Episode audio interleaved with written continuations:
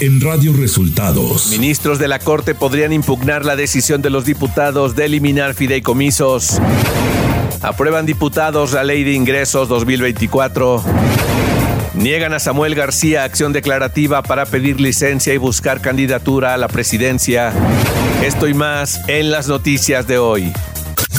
Este es un resumen de noticias de Radio Resultados. Bienvenidos al resumen de noticias de Radio Resultados. Ya estamos listos para informarle Luis Ángel Marín y Alo Reyes. Quédese con nosotros, aquí están las noticias. La mañanera. López Obrador informó que Alejandro Encinas presentó su renuncia a la subsecretaría de Gobernación para participar en el proceso electoral 2023-2024. Él ya me presentó su renuncia y va a participar en actividades políticas electorales y ya también eh, he nombrado al sustituto, informarles que va a ser el maestro, abogado y maestro, Félix Arturo Medina Padilla. Es el actual procurador fiscal tras el anuncio del paro nacional de trabajadores sindicalizados del Poder Judicial de la Federación, López Obrador afirmó que están siendo manipulados. Yo lo que considero es que los trabajadores del Poder Judicial tienen todo su derecho de manifestarse y de expresarse y somos libres, nada más que no los manipulen. Cuestionado sobre la aprobación de un fideicomiso para el tren Maya y la eliminación de los correspondientes al Poder Judicial de la Federación, el presidente López Obrador respondió lo siguiente. No, se alcanza el presupuesto y también se necesita el fideicomiso y no hay ningún problema. Es para obras. O sea, no se puede. O sea, ese es un argumento muy ramplón, con todo respeto. Este del conservadurismo. Radio Resultados. Elecciones 2024. Por mayoría de votos, la Sala Superior del Tribunal Electoral del Poder Judicial de la Federación negó al gobernador de Nuevo León, Samuel García, una acción declarativa, es decir, que los magistrados dijeran que sí tiene derecho a solicitar licencia al cargo para contender por la candidatura presidencial y no renunciar al mismo, como lo exigen integrantes de la oposición. El mandatario pretende pedir licencia con efectos a partir del 2 de diciembre próximo y poder reincorporarse al cargo seis meses después. Además, Samuel García solicitaba que el tribunal fuera la instancia que le otorgara la licencia y declarara que el gobernador y no el Congreso local podía designar al interino. En sus redes sociales, Claudia Sheinbaum dio a conocer que invitó a sumarse a su equipo de trabajo al subsecretario de Derechos Humanos, Población y Migración, Alejandro Encinas, quien renunciará a su actual cargo dentro de la Secretaría de Gobernación para sumarse al equipo de Sheinbaum. Además, como parte de su agenda de este miércoles, la Coordinadora Nacional de los Comités para la Defensa de la Cuarta Transformación estuvo en Jutepec, Morelos, y por la tarde se reunió con morenistas de la Ciudad de México. Durante su participación en el tercer Congreso Conjunto de Asociaciones de Energía, la senadora del Grupo Parlamentario del PAN, Xochitl Galvez, responsable de la construcción del Frente Amplio por México, consideró que Pemex debería llamarse Energías Mexicanas, ya que no debe enfocar todos sus esfuerzos en el petróleo, sino también en otras fuentes de energía que le brinden una mayor rentabilidad a la empresa. Nacional el ministro de la Suprema Corte de Justicia de la Nación, Luis María Aguilar Morales, defendió los fideicomisos del Poder Judicial Federal que la Cámara de Diputados aprobó desaparecer, afirmando que se trata de recursos para garantizar un retiro adecuado de jueces y magistrados y no son un privilegio. En la Facultad de Derecho de la UNAM, a donde acudió a inaugurar un simposio, Aguilar Morales criticó la medida aprobada por los legisladores. En entrevista posterior, Aguilar Morales afirmó que es posible que la decisión de los diputados sobre los fideicomisos sea impugnada mediante acciones de inconstitucionalidad, las cuales serían revisadas por la propia SCJN. Con 260 votos a favor y 195 en contra, el Pleno de la Cámara de Diputados aprobó este miércoles la Ley de Ingresos 2024 en lo general y este jueves se discutirán las reservas al dictamen en lo particular. Sin cambio alguno, El dictamen avalado por la mayoría parlamentaria de Morena y sus aliados prevé un ingreso total de 9 billones 66 mil millones de pesos y un endeudamiento interno de 1 billón 990 mil millones para el próximo año. Por tercer día consecutivo, trabajadores del Poder Judicial de la Federación se manifestaron contra la disminución de fideicomisos, mientras que la propuesta llegó al Senado luego que la Cámara de Diputados aprobara el dictamen para extinguir 13 fideicomisos. El secretario general del Sindicato de Trabajadores del Poder Judicial destacó que en caso de no tener avances, habrá paro nacional.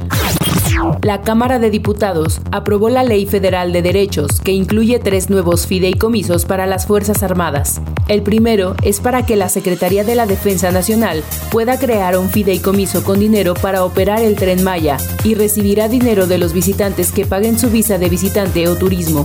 Más tarde, se aprobó un cambio de última hora propuesto por Morena para que Marina y Semar tengan dos nuevos fideicomisos para el fortalecimiento del sistema aeroportuario bajo su coordinación. Estos dos nuevos fideicomisos se alimentarán con un nuevo impuesto a quienes tengan concesiones de aeropuertos. Mexicana de Aviación, la nueva aerolínea del Estado mexicano, suspendió la venta de boletos a través de su sitio web a solo 16 días de que la Secretaría de la Defensa Nacional habilitara esta opción. El pasado 6 de octubre, el secretario de la Defensa, Luis Crescencio Sandoval, aclaró que la empresa aún no comenzaba la venta de boletos debido a que la aerolínea del gobierno mexicano todavía no contaba con el certificado como operador aéreo. Ciudad de México. El Consejo Judicial Ciudadano notificó al jefe de gobierno de la Ciudad de México, Martí Batres, sobre la opinión favorable que emitió para que continúe el proceso de ratificación de la fiscal general de justicia de la Ciudad de México, Ernestina Godoy. Así lo informó a través de sus redes sociales el mandatario local, quien señaló que ahora le corresponde a la jefatura de gobierno enviar la propuesta al Congreso Capitalino en el plazo establecido por la ley. Información de los estados el exalcalde de Ixtlahuacán de los Membrillos en Jalisco, Eduardo Cervantes Aguilar, fue asesinado este miércoles en un ataque directo a un costado de la carretera a Chapala en el acceso al municipio que gobernó hasta la pasada administración. Durante su gestión, la unidad de inteligencia financiera congeló sus cuentas bancarias, pues se le investigaba por supuestos nexos con el crimen organizado y se le relacionaba con actos de presunto lavado de dinero a favor de la organización delictiva. Emiten orden de aprehensión contra Raúl Jiménez Castañeda, fiscal anticorrupción de Tamaulipas, a través del segundo Tribunal Unitario Colegiado, con sede en la ciudad de Reynosa. La noche del martes le fue confirmada la suspensión provisional de amparo, con fines de que se revise en un juicio constitucional la forma en que se le separó de su función y se determine si se violaron sus derechos. Sin embargo, la Fiscalía General de la Justicia, a través de un documento, giró una orden de aprehensión en su contra. Por tercer día consecutivo, trabajadores sindicalizados del Poder Judicial Federal que laboran en la ciudad de Torreón marcharon desde la avenida Bravo y Calzada Colón, en donde se encuentran los juzgados de distrito, hasta llegar al edificio de Boulevard Independencia, en donde se encuentra la sede del Tribunal Unitario del Octavo Distrito, para manifestarse en contra de la votación para la eliminación de los 13 fideicomisos que se aprobó el pasado martes de manera general en la Cámara de Diputados. Reafirmando su compromiso con la cultura y el arte en el Estado, la gobernadora de Aguascalientes, Tere Jiménez, asistió al Foro de Derechos Humanos y de Autor que se llevó a cabo en el H Congreso del Estado, en donde señaló que la administración que encabeza apoyará en todo momento a los artistas para que su trabajo sea reconocido. Recordó que desde que fue presidenta municipal ha trabajado este tema porque valora mucho el trabajo de los autores y compositores, pues es un don que debe ser valorado. Economía.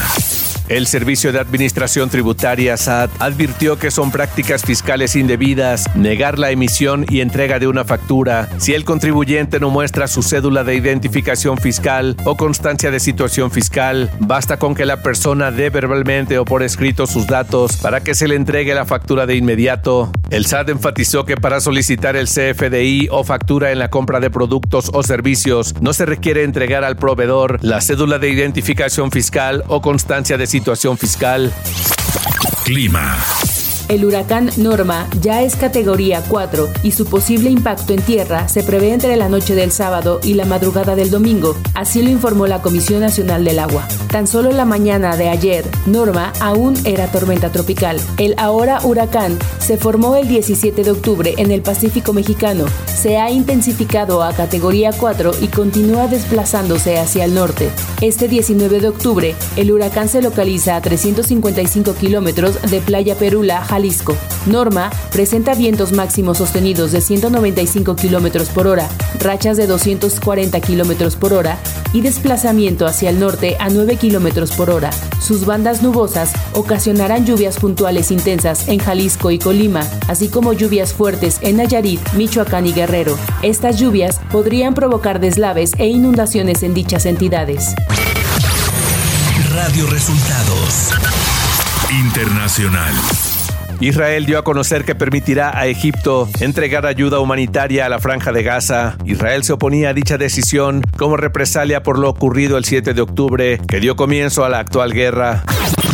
El presidente de Estados Unidos, Joe Biden, regresó este miércoles a Washington sin haber conseguido reducir la violencia en Gaza, garantizar la seguridad de los civiles y ofrecer a sus aliados árabes el espacio suficiente para intentar la liberación de rehenes. Y es que Jordania, Egipto y el gobierno autónomo palestino cancelaron una reunión prevista con Biden menos de 24 horas antes de que se llevara a cabo. La cancelación se produjo a raíz de la masiva explosión en el hospital baptista Al-Ahli de Gaza, en la que murieron cientos de palestinos. El Departamento del Tesoro de Estados Unidos anunció la suspensión de algunas sanciones comerciales con Venezuela luego del acuerdo entre la oposición y el gobierno de Nicolás Maduro este martes para garantizar condiciones políticas de cara a las elecciones presidenciales de 2024. Se informó en un comunicado. Las licencias concedidas incluyen la posibilidad de hacer transacciones por seis meses en el sector energético de petróleo y gas. El Departamento del Tesoro anticipó que extenderá ese permiso si el régimen de Maduro cumple sus compromisos en materia electoral y otros acuerdos sobre personas injustamente detenidas. Hasta aquí el resumen de noticias de Radio Resultados. Voces informativas Luis Ángel Marín y Alo Reyes. Radio Resultados.